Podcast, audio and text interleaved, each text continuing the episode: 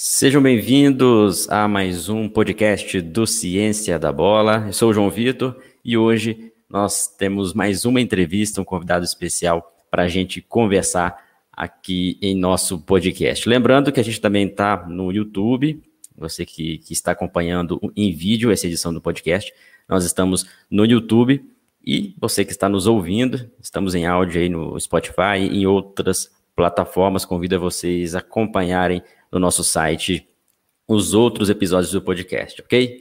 Então, chamando o nosso convidado, Ciro Bueno, que é preparador físico das categorias de base do Palmeiras. A gente vai trocar figurinhas aqui, bater um papo sobre esse assunto tão importante que é a preparação física na formação, nas categorias de base, tanto quanto isso é importante. Ciro, obrigado pela, pela sua presença, sua participação aqui com a gente. Tudo bem? Tudo certo, João. Tudo certinho. É, muito obrigado mesmo. Eu digo é, sem forçação de barra nenhuma, porque eu acompanhei é, acompanhei podcasts e, e, também algumas, até algumas visualizações ao vivo do Ciência da Bola. E de modo que tu me pegou de surpresa positivamente, né? Com esse convite. E, e é isso, nós vamos trocar uma figurinha rapidinho, mas com, com assuntos de, de boa relevância. Valeu, Ciro, obrigado pela, pela sua participação. Lembrando que a gente também está ao vivo aí no YouTube, né, nessa sexta-feira à noite. Então, o pessoal que estiver participando e acompanhando a gente ao vivo pode fazer pergunta aí no chat. Um abraço aí para o Edi Lira, que está acompanhando a gente e até mandou uma boa noite. Obrigado aí pela, pela participação. Bom, Ciro, então vamos falar um pouco de quem é o Ciro Bueno, como que foi essa jornada para chegar nas categorias de base do Palmeiras, os desafios que você enfrentou os caminhos que você percorreu para ser hoje preparador físico, para que o pessoal possa te conhecer melhor. Legal, João. João, entre outros tantos, para já até passar rapidamente, não é por vergonha, mas é para falar do que tem relevância de fato, entre outros tantos, eu, eu me insiro no esporte de modo geral como atleta de futsal, mas eu digo entre outros tantos frustrados. É, mas foi o que me, me deu a faísca para me, me, acendeu a chama para eu, eu viver o esporte, para eu vivenciar o esporte em algum cenário, qualquer que seja, qualquer que fosse. E aí as coisas começaram a se desenvolver e eu deixo de tentar ser um atleta de futsal. Eu venho originalmente do futsal, a minha paixão era o futsal, até quando eu entrei na faculdade, para falar a verdade, até bem próximo de me formar. Por isso, até que o Ciência da Bola, com, quando ele acessa algumas questões, alguns profissionais do futsal, eu acompanho muitas vezes até mais do que do futebol porque no futebol a gente a gente está mais acostumado a ouvir, a ver, a trocar ideia. E aí, pelo futsal, eu entro na faculdade de educação física, entro cedo, entro aos 17 anos, eu sou natural de Santos, né? Então eu estudei na Unisanta, e aí, uh, aos 17 anos eu já estava, começa a se inserir naquela coisa de escola, futsal universitário, futebol universitário, é, enfim. Uh, em determinado momento, o futebol me abre portas na Portuguesa Santista, que é um clube pequeno da minha cidade, né? O vizinho quase de porta do Santos. E eu fico três anos na Portuguesa Santista e a, aquilo que me foi dado foi a condição de preparador físico. Não era minha, no primeiro momento aquilo que eu visualizava para minha carreira, mas aquilo foi se desenvolvendo e quando eu vi eu já estava inserido no, nos processos do futebol e no mercado de modo geral, é, como preparador físico e mais do que isso gostando e me desenvolvendo enquanto profissional, enfim. Uh, da Portuguesa Cientista eu fico três anos trabalhando nas categorias 15, 17 e 20, algumas colaborações esporádicas com, com um profissional. Uh, e eu vou para o Esportivo Brasil, na categoria sub-20. Fico seis meses só lá, e aí recebo o convite, através do professor Paulo Vitor, que hoje é o treinador da Seleção Brasileira Sub-17, para ir para o Palmeiras na época na categoria sub-15, que eu fiquei três anos num momento, numa, numa ascensão muito grande em termos organizacionais, em termos estruturais, né? E aí os resultados não mentem, não só em títulos, mas como a aparição dos jogadores no profissional, no cenário que eles estão jogando mais competitivo possível. E eu fico três anos na categoria sub-15 e venho para a categoria sub-17 ano passado. No começo do ano, fizemos só um jogo né, no Campeonato Brasileiro e a pandemia travou tudo. E aí voltando, nos representamos em, em, em agosto do ano passado e já fizemos aí Brasileiro, Copa do Brasil. Iniciamos ontem, na noite de ontem, mais uma Copa do Brasil. Legal, caminho é, traçado. é sempre importante quando a gente fala do nosso caminho até, até o momento atual, né? Por onde a gente percorreu, porque isso serve também de inspiração para outras pessoas que, que queiram seguir essa trajetória, se tornar um preparador físico. E sempre tem desafios, né? Acho que todo, toda conquista, é, toda área que a gente se propõe a fazer bem, um trabalho bem feito, sempre há desafios. Legal, bom saber, Ciro, né, que você passou por, por essas etapas e está hoje nas categorias de base, que acredito que é a dúvida de muitas pessoas, que é o trabalho de preparação física com atletas ainda em formação. Que a gente sabe que a preparação física no profissional, ele visa ali desempenho, visa eficiência na performance, né? Até o máximo possível de, de, de desempenho.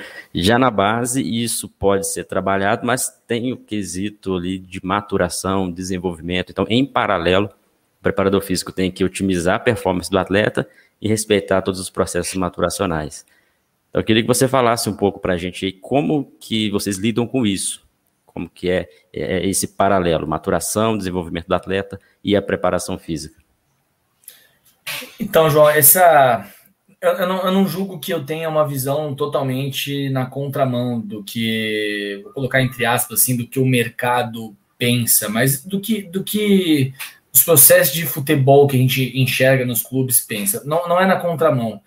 Mas eu acho que essa questão é um pouco delicada, porque me parece muitas vezes que o jogador maturado, e aí eu estou colocando de sub-11, eu não vou nem inserir o sub-20, que normalmente os aspectos maturacionais já estão, estão nos picos mais envolvidos, mas é, de sub-11 a sub-17, por exemplo, é, a questão do jogador que vence duelos, por exemplo, e que é, se desenvolve mais rapidamente que outros, e que esteticamente esse jogador já está muito claro que ele está num grau é, maturacional mais desenvolvido, biologicamente falando, criou um estereótipo é, preconceituoso até com esse cara. Como se ele, muitas vezes, tivesse culpa dele ser biologicamente mais maturado que os caras. Aonde que eu quero chegar?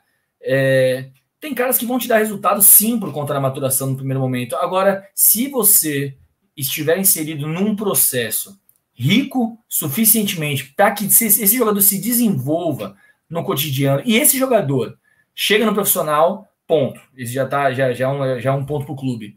E chega no profissional desempenhando em alto nível, esse é outro ponto para o clube.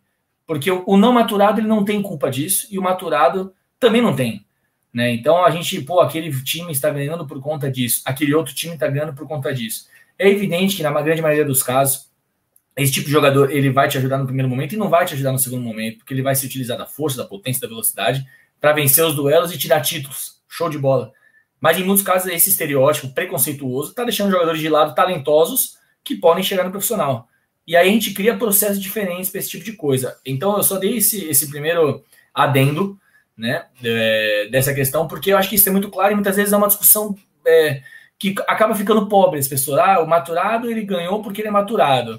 Aí a gente tem casos, pô, até próximos a nós, de um jogador que é maturado na base, que chega no profissional e que consegue jogar futebol em alto nível, certo? Não se utilizando da força, porque o processo desenvolveu esse jogador. E aí, em termos técnicos, em termos táticos e termos físicos também, porque não é porque ele é maturado que ele não vai ter nada de se desenvolver. Enfim, esse é um ponto bem delicado, cara. E aí a gente, óbvio, dentro do processo, fazer todo o monitoramento, um raio-x de punho, enfim, uma série de, de avaliações até que, que, que entram numa, numa perspectiva muito mais transdisciplinar, é, para que a gente saber é, mapear em que estado se encontra esse jogador, o que, que ele pode te oferecer, o que, que ele não pode, e se vale a pena a gente ter paciência com esse jogador. E esse trabalho é feito junto com a equipe de, de fisiologia, equipe de fisioterapia, equipe médica, como que funciona? Isso, isso, por isso que eu toquei até no ponto da, dessa transdisciplinaridade, para que a gente consiga cruzar, por exemplo, é, é, é, dados de carga externa, então vamos pensar nas ações quantificadas de treino e jogo desse, desse atleta, maturado ou não, cruzar isso com valores maturacionais identificados em teste do Departamento da Medicina, identificados em teste do Departamento de Fisioterapia, então que a gente cruze tudo isso para a gente errar menos. E muitas vezes esse cara, ele, ele muitas vezes esse tipo de questão nem está diretamente relacionado a grandes ferramentas do ponto de vista tecnológico, do ponto de vista financeiro. Muitas vezes está, a chance de você errar é menor, obviamente mas acho que o ponto central passa pela paciência com qualquer que seja o tipo de talento. Até porque a gente pode muitas vezes pensar que força é um talento. Né? O atleta de força, ele é talentoso, mas ele tem outro tipo de talento. Se ele vai se desenvolver por outras vertentes, Aí cabe ao processo, e aí são outros 500. Né? É, ainda mais que é um esporte coletivo, um esporte que não exige você ter, não quer dizer que você ser alto, você ser forte, você vai ter sucesso assim como outras modalidades, né?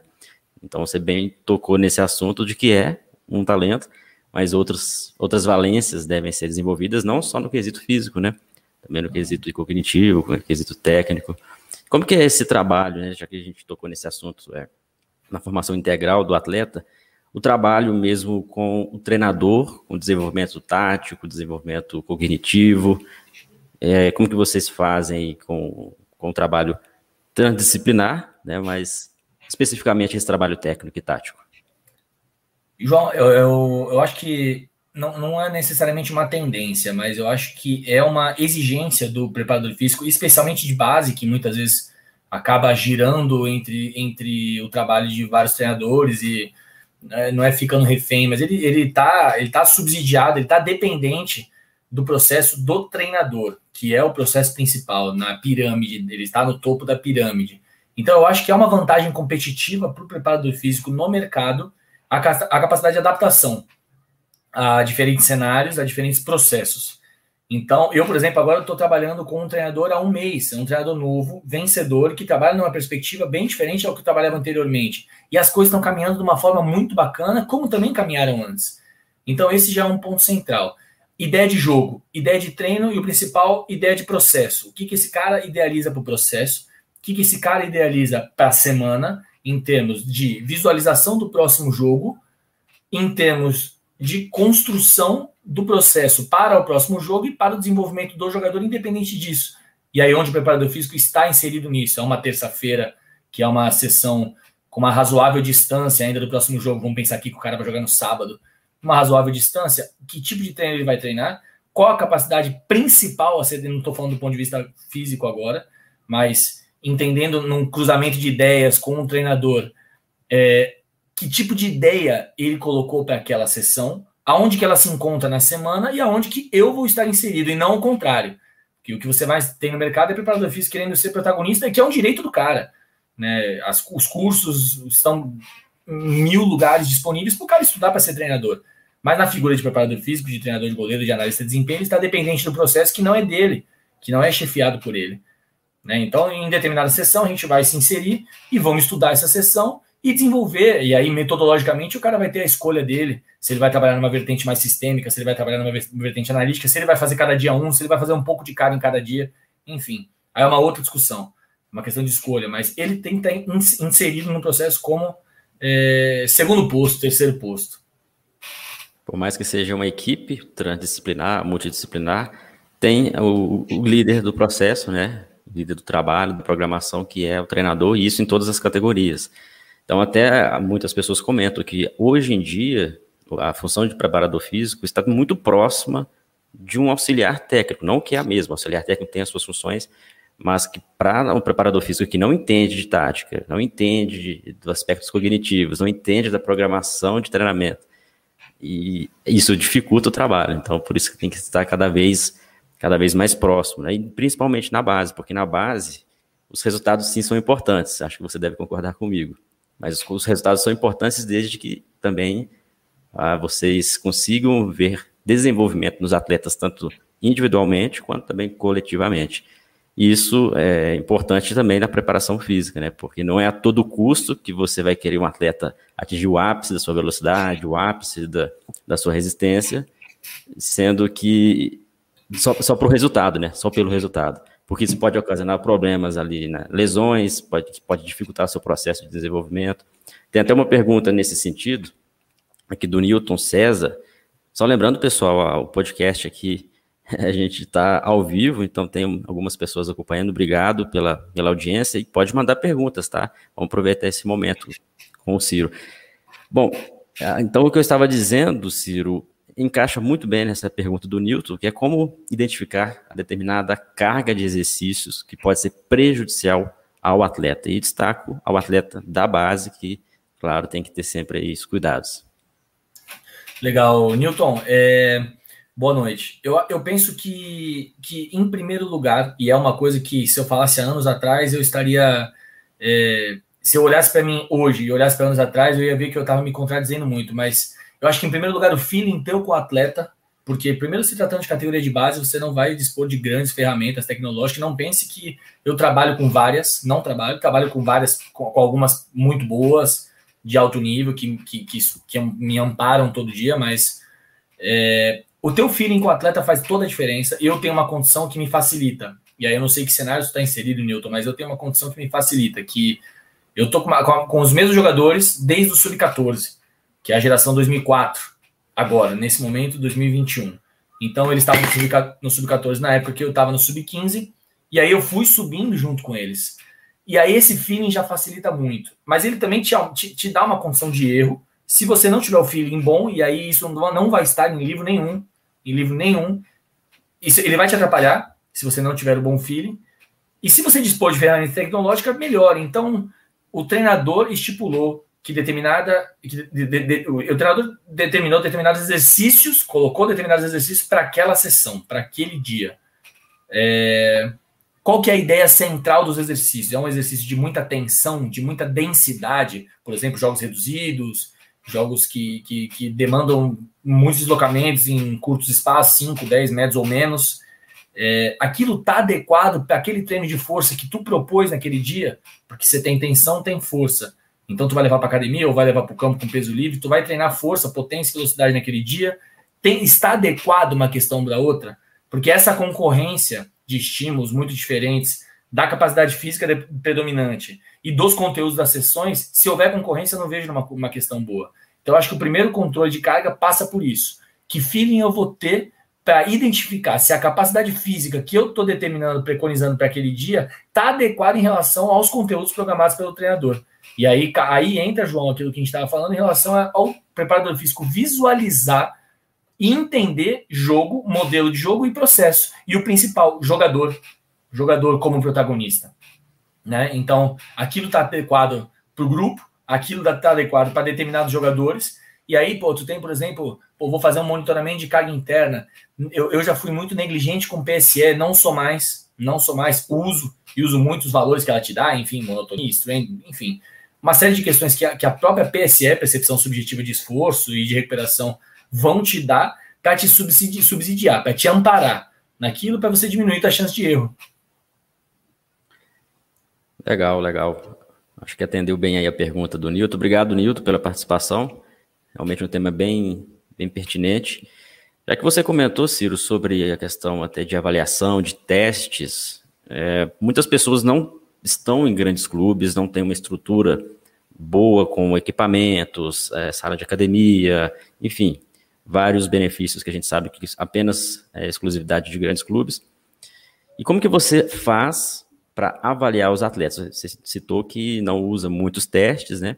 Mas como que você faz, tanto no início da temporada, quanto durante a temporada, pós-jogos? Só para ilustrar para o pessoal, você citou a PSE, mas só para mostrar também para o pessoal que a PSE é algo que todo mundo pode utilizar, independentemente se tem muita estrutura, pouca estrutura, e talvez seja até mais, vamos dizer assim, tem um feeling melhor, né, uhum. em relação a performance do atleta? Como que normalmente você faz? João, me corrija se eu estiver errado. Foi com você que eu, com, com, com o Ciência da Bola, que eu vi, ou um, que eu ouvi no carro um podcast do Harrison Music, do futsal, não? Sim, sim, temos podcast dele. Isso, então, por isso que eu tava falando da galera do futsal, é um cara que eu acompanho. E eu me recordo bem que ele colocou a questão de não fazer muitos testes não somente por muitas vezes não dispor de grandes ferramentas, mas por não acreditar em várias delas. Primeiro, no sentido de não perder tempo que a gente não tem. Tu vai falar, pô, mas categoria de base vocês não tem? Não tem. No cenário que eu trabalho, por exemplo, é um calendário denso. No cenário da Portuguesa Santista que eu trabalhava, não, que eu trabalhava não era tão denso, mas era o suficiente para que eu não perdesse tanto tempo com coisas que para mim não eram relevantes. E aí eu não estou querendo propor algo é, contraditório, algo polêmico, nem nada nesse sentido. Eu só estou entendendo que, para mim, para mim, aquilo que eu faço é, a gente faz é, esporadicamente ou pontualmente avaliações de aceleração, não necessariamente velocidade. Então, hoje a gente dispõe, é, a gente fazer com fotocell, e a gente tem o Fitlight, que às vezes desce do, da categoria profissional, da equipe profissional, para que a gente melhore o teste de aceleração. Então a gente monitora os caras por teste de aceleração, por teste de salto vertical, que também às vezes vai te ajudar, porque tu não vai ter uma plataforma Elite Jump, por exemplo, lá do Ineu do NAR, mas tu vai ter um My Jump, vai pagar bem barato na, na Play Store, né, para conseguir ver o, a, a estatura, a altura do, do salto do teu jogador, enfim. São, são coisas muito básicas e que te dão ótimos parâmetros de avaliar o teu processo, se aquilo que tu está fazendo está tendo, está fazendo sentido, né? É, pô, uma avaliação de composição corporal, não, não só no sentido de que a gente faz, a gente faz bastante, não só no sentido de ter um banco de dados rico, também, porque a gente trabalha com base, a gente não sabe dia de amanhã, mas no sentido de avaliar se aquilo que a gente está propondo, por exemplo, em hipertrofia de membro superior, está fazendo sentido. Porque para nós, enquanto jogador, não só do ponto de vista estético, faz sentido para o desempenho. Então, tudo que faz sentido, a gente busca a ferramenta mais acessível para poder fazer. Então, a gente falou da PSE, a PSE me dá uma, várias condições muito boas. Os jogadores confiam nela. Quando eu comecei a, quando eu comecei a mostrar para eles por que, que eu usava e como eu usava, e a gente mostra uma coisa ou outra mais rica, outra não tanto, mas mostrar que aquilo estava me dando é, capacidade para eu poder fazer determinadas intervenções que estava sendo benéfico para eles, que estavam sendo benéficas para eles. Então, quando o jogador começa a confiar, a gente vai na carga interna, ataca a carga interna com determinadas avaliações e ataca a carga externa com as avaliações. Mas eu, eu realmente não acredito numa enorme gama de avaliações no cenário de categoria de base. Legal, legal. Realmente as pessoas acham que por ser base, ter menos competições que o profissional, de repente tem que ficar sempre fazendo testes, né? Não é bem assim. Então, bem interessante esse ponto que, que você tratou sobre esse assunto. Olha só, temos também mais uma pergunta do Ed, Ed Lira, obrigado Ed. É sobre o trabalho de profissionalização precoce. Ele trabalha no Olaria Atlético Clube com sub-8 e 9, ou seja, processo bem ali de iniciação. E aí ele pergunta a você sobre esse processo de profissionalização precoce. E até vou acrescentar uma, uma questão aí para você dentro dessa pergunta do Ed, que é sobre até que ponto a gente pode considerar preparação física na iniciação, nessa idade, por exemplo. Entendeu? É, se é preparação Entendi. física, se é preparação coordenativa, quais vertentes são mais trabalhadas. Uhum. Acho que é uma, uma discussão interessante aí. Não, entendi. Eu acho que dá para até é, responder você, João, e, e o Ed nessa. É, meio que tem, tem, uma correlação grande no que tu propôs com a, com, a, com a pergunta dele, né? Eu penso que é uma questão delicada, que parte de um, de um viés bem particular, mas que, em geral, eu imagino que as pessoas já, já pensem assim: treinou força, colocamos peso, tá errado, não pode, não tem necessidade, então aí o cara já começa a visualizar um um jogador mais forte o outro e ganhando na força. Eu penso que existe tempo para tudo. Existe tempo para tudo.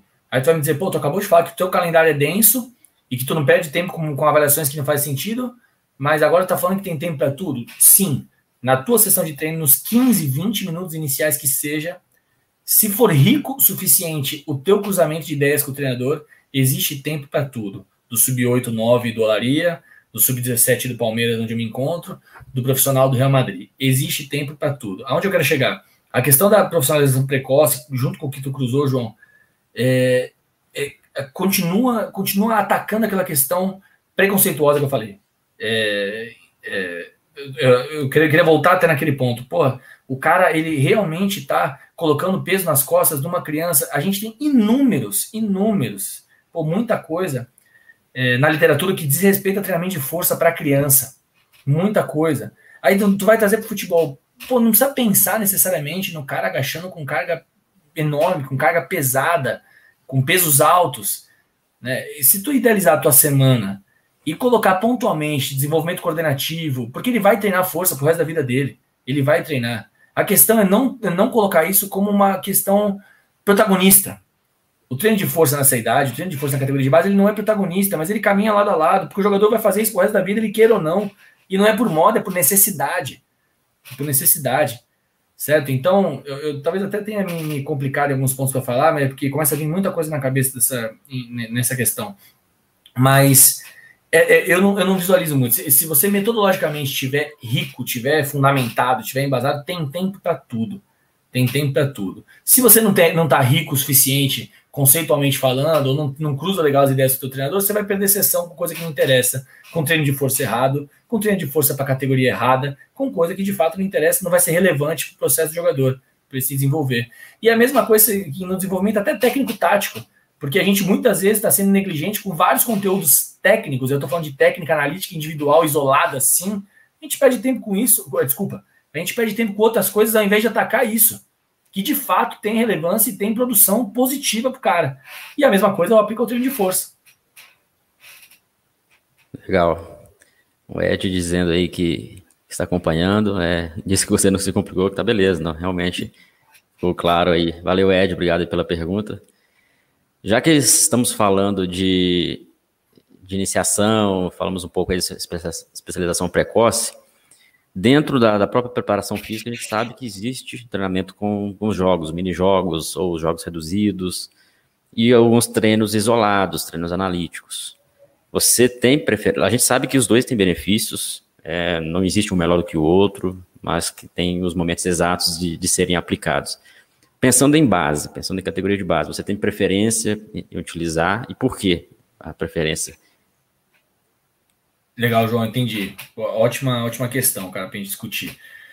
É, eu já abri mão de muita coisa e já lancei mão de muita coisa. E aí eu digo, pô, porque eu olho para trás, eu, não, eu tô falando olho para trás, não é que eu olho há um, dois anos atrás, eu olho há dois meses muitas vezes, há três meses muitas vezes.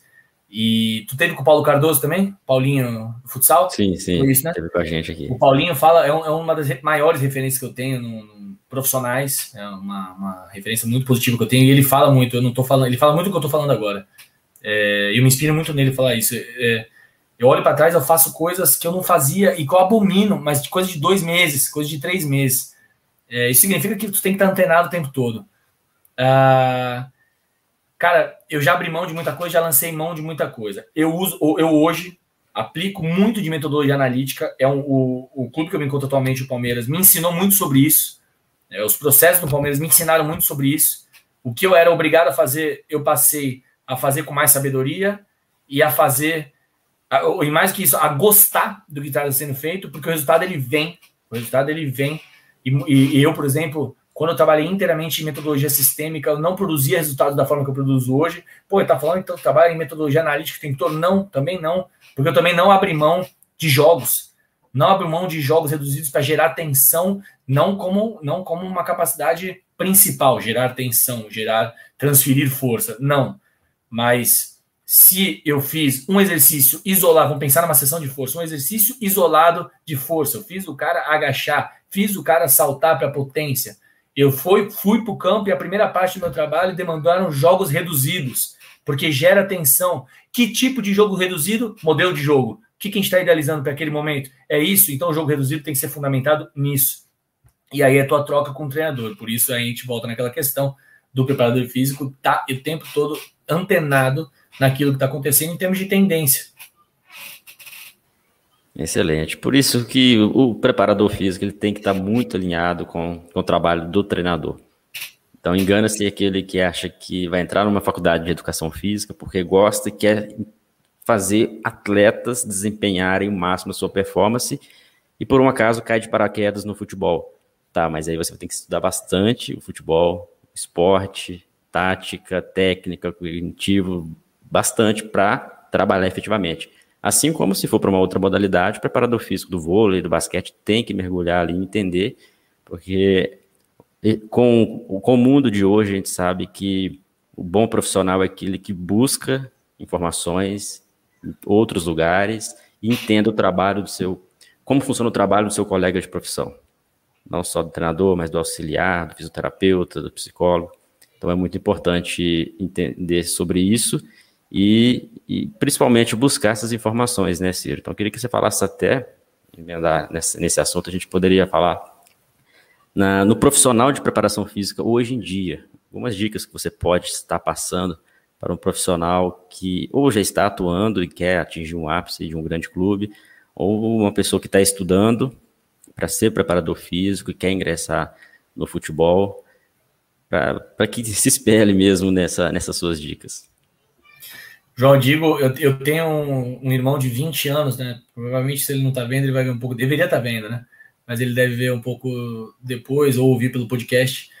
é, tem um irmão de 20 anos que atualmente ele é analista de desempenho na Portuguesa Santista. Então, eu sei que eu, eu, eu, eu coloquei na vida dele algumas referências que, que, que foram é, é, pautando aquilo que ele pensa. Então, o que eu falaria para ele é exatamente o que eu falo para alguns profissionais: estude mais e reclame menos.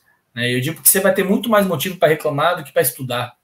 Né? E muitas vezes você vai estudar e vai achar que já sabe tudo. Aí tu vai ler outra coisa e vai se contradizer naquilo que tu leu ontem. Ponto. Então você precisa estudar demais. E estudar várias referências, várias, várias referências do treinamento físico muito antigo. Estou falando de referências da União Soviética, sim, de Matviev, estudar, fazer uma, uma toda uma, uma, transferência até os tempos de periodização tática, estudar frade, estudar muita coisa e outras referências para poder cruzar, para poder pautar aquilo que tu pensa, qual que é a minha ideia hoje em 20 de agosto de 2021. É hoje é isso.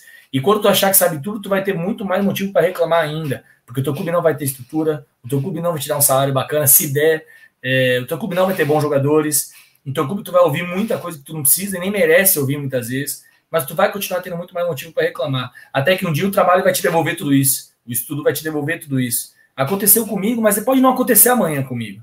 Eu posso olhar para trás e ter que começar tudo do zero de novo. E eu tenho certeza que o caminho vai ser esse, uh, que o caminho vai ser pegar os meus livros da antiga, pegar os meus livros que eu que eu tive como referência e colocar as coisas novas, ir lá em determinadas editoras que eu tenho como referência, estudar pra caramba, ir lá reclamar menos e trabalhar mais.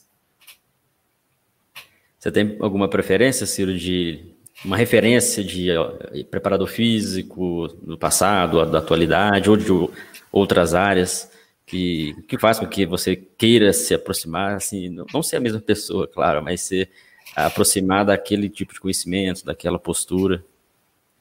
Cara, João, eu sou um cara, eu, eu me tornei um cara, não sei se, nem sou tão velho assim, mas eu, eu não sei se foi a, a, as vivências e as, as experiências que foram me dando muita gente, assim. Eu consigo tirar treinadores que me influenciam porque os processos que eles conduzem me influenciam, entendeu? Então, é, o Guardiola da posse de bola me influencia porque o processo dele me influencia. Os preparadores físicos dele me influenciam como eles pensam o jogo e o processo. Mas o Mourinho me inspira demais na liderança e naquilo que ele propõe no preparador físico dele, na comissão dele. Então é muito complicado eu atacar. Eu, eu tenho, tenho sim de fato, mas eu estaria até sendo injusto e até comigo mesmo de citar alguns caras só. Mas eu sou muito fã dos caras que dominam muito aquilo que o treinador propõe.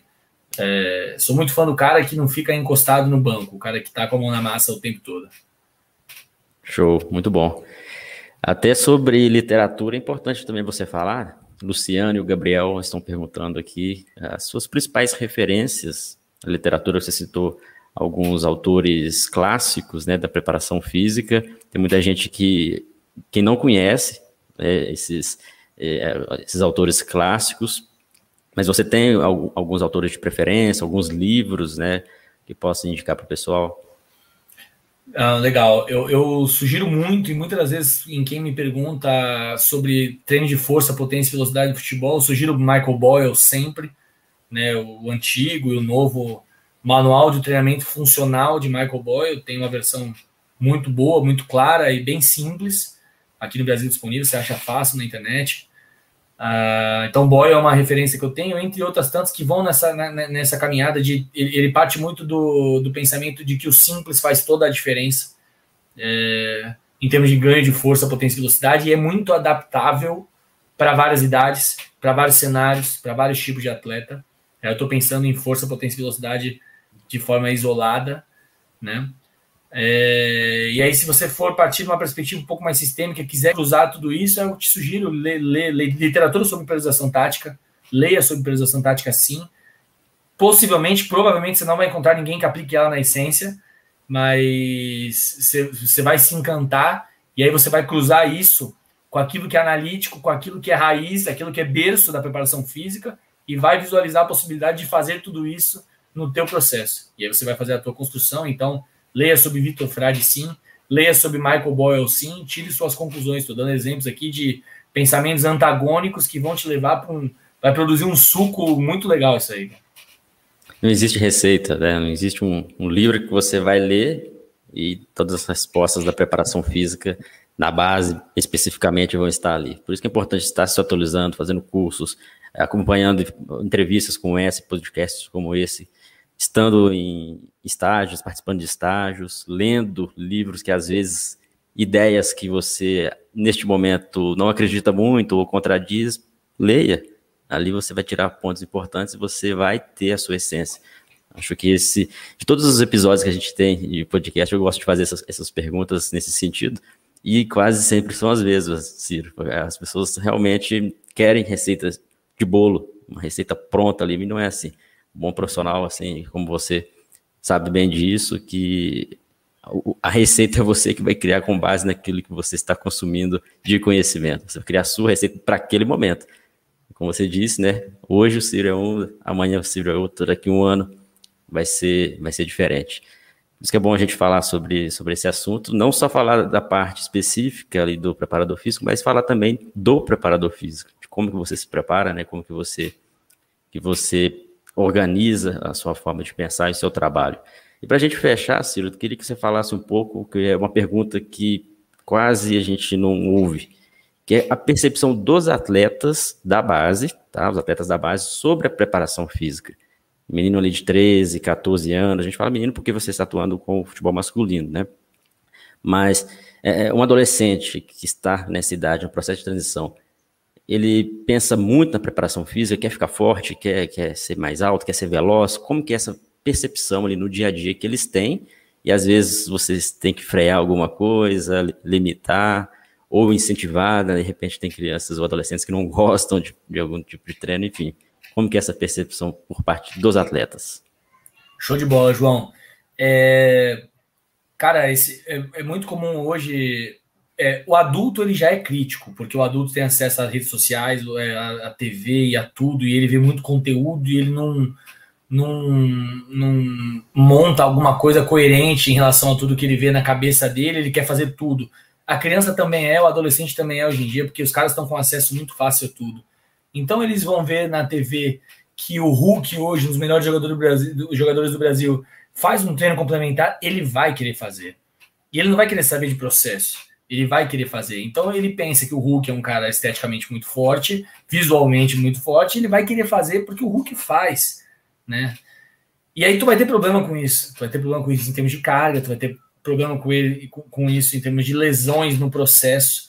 Mas isso serve no mínimo para te dizer que o jogador está comprando mais as ideias de preparação física. Só que aquilo que ele visualiza é muito, é muito pouco, é muito pouco. E aí a tua relação pessoal com os jogadores vai fazer a diferença. Vai fazer a diferença. Eu vou fazer isso porque eu acredito nisso e isso é preparação, preparação física. Sim, equalizar todo esse produto para poder entregar para ele e falar, tá vendo? Esse resultado foi esse, a gente conseguiu atingir isso com você, porque você acreditou no que eu propus e você se desenvolveu. Então, isso é uma construção, isso não é da noite para o dia. É difícil, como eu disse, hoje eu sou privilegiado por estar com os meninos desde 14. Então, a grande maioria deles, vou posso te falar hoje, 95%.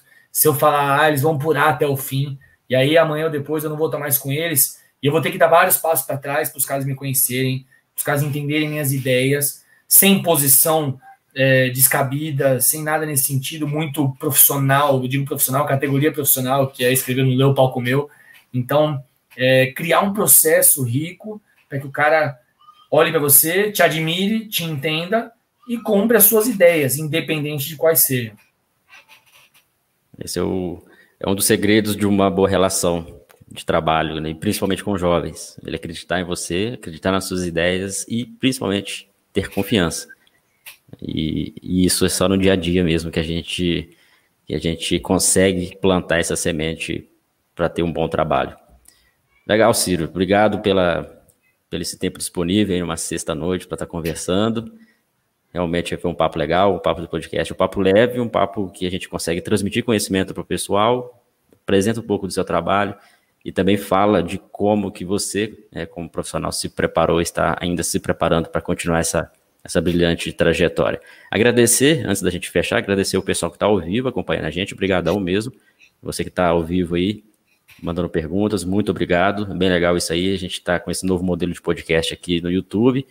E aproveitar você que está no YouTube, vendo a reprise também, você que está ao vivo, deixa aí o, o curtir, isso é importante para o algoritmo, e inscreva no canal, porque isso vai fazer com que você seja notificado quando a gente tiver mais vídeos, mais podcasts como esse, ok? E você que está nos ouvindo, Spotify e outras plataformas, marque como favorito aí o, o Ciência da Bola, para também vocês receberem notificações e nos ouvirem, beleza? Ciro, muito obrigado. Foi uma noite bem legal, um papo gostoso de fazer, conversar sobre esse assunto. E fica aí o convite para você estar aqui com a gente novamente.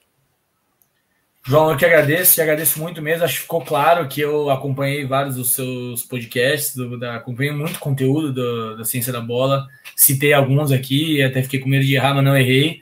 É, foram vocês que produziram mesmo, são referências que eu tive, que eu li. Você vai lá, hoje morando em São Paulo, bota no carro, você vai ter um longo tempo para ouvir me adianta muito lado, como eu sei que vai adiantar para muita gente, porque é rico de fato. Então, agradeço muito, foi uma honra, cara. É, de antemão, meu nome é bem diferente, vai estar claro aí na produção dos conteúdos, tem Y, tem toda, pô, toda uma loucura, então vocês acham fácil nas redes sociais, vocês me procuram, às vezes demora para responder, mas respondo, vou responder, a gente troca uma ideia, e eu vou estar sempre à disposição, cara. Muito obrigado mesmo, foi um prazer, é, mesmo sendo na sexta, cara, mas, pô, sexta-feira para cara do futebol é a mesma coisa que segunda, sabe disso, então a gente troca essa ideia. Desculpa se eu não consegui deixar muito claro algumas coisas. Aí já é o efeito de um final de semana, já com marca de sol, já com sol na cabeça. Mas espero que tenha, tenha sido bom para todo mundo e que fiquem à vontade para me chamar. Legal, Ciro. É Ciro, arroba Ciro Bueno ali no Instagram? Se eu não me engano, arroba, Ciro Underline Bueno. Eu acho que Beleza, pessoal. Arroba under, Ciro Underline Bueno. Dá uma olhadinha lá, segue, segue o Ciro, pode também interagir vai ser bem, bem legal, bem interessante. Ciro, sucesso na caminhada, a gente vai estar sempre acompanhando esse seu trabalho, será sempre bem-vindo aqui no Ciência da Bola. Grande abraço. Obrigado, João. Valeu, pessoal, grande abraço, até o próximo episódio.